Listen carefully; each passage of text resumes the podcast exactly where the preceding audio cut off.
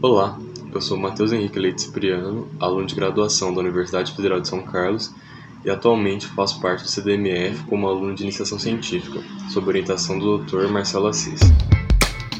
CDMF Pesquisa, um dropcast sobre as pesquisas desenvolvidas no Centro de Desenvolvimento de Materiais Funcionais, na voz dos próprios pesquisadores.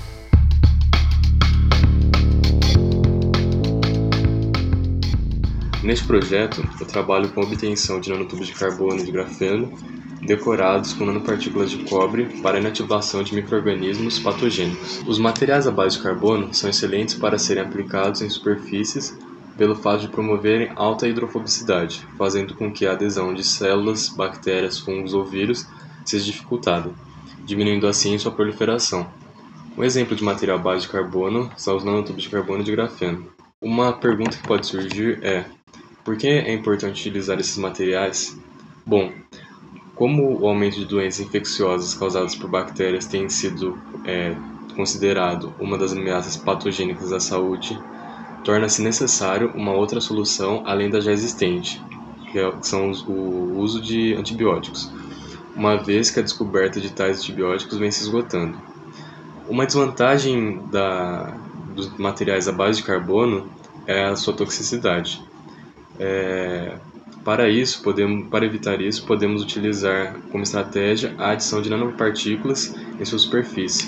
Ao invés de prata e ouro, é, devido ao seu alto valor agregado, podemos utilizar o cobre para termos uma maior efetividade. Realizamos uma síntese de grafeno e de nanotubos de carbono decorados com cobre e avaliamos suas propriedades microbianas.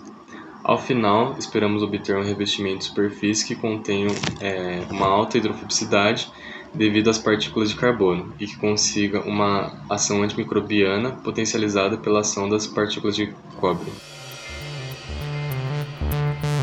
CDMF Pesquisa é uma produção do Laboratório Aberto de Interatividade para a Disseminação do Conhecimento Científico e Tecnológico, o LAB, e do Centro de Desenvolvimento de Materiais Funcionais, o CDMF. Saiba mais. Visite www.cdmf.org.br. Apoio: Fundação de Amparo à Pesquisa do Estado de São Paulo, FAPESP e Conselho Nacional de Desenvolvimento Científico e Tecnológico, CNPq.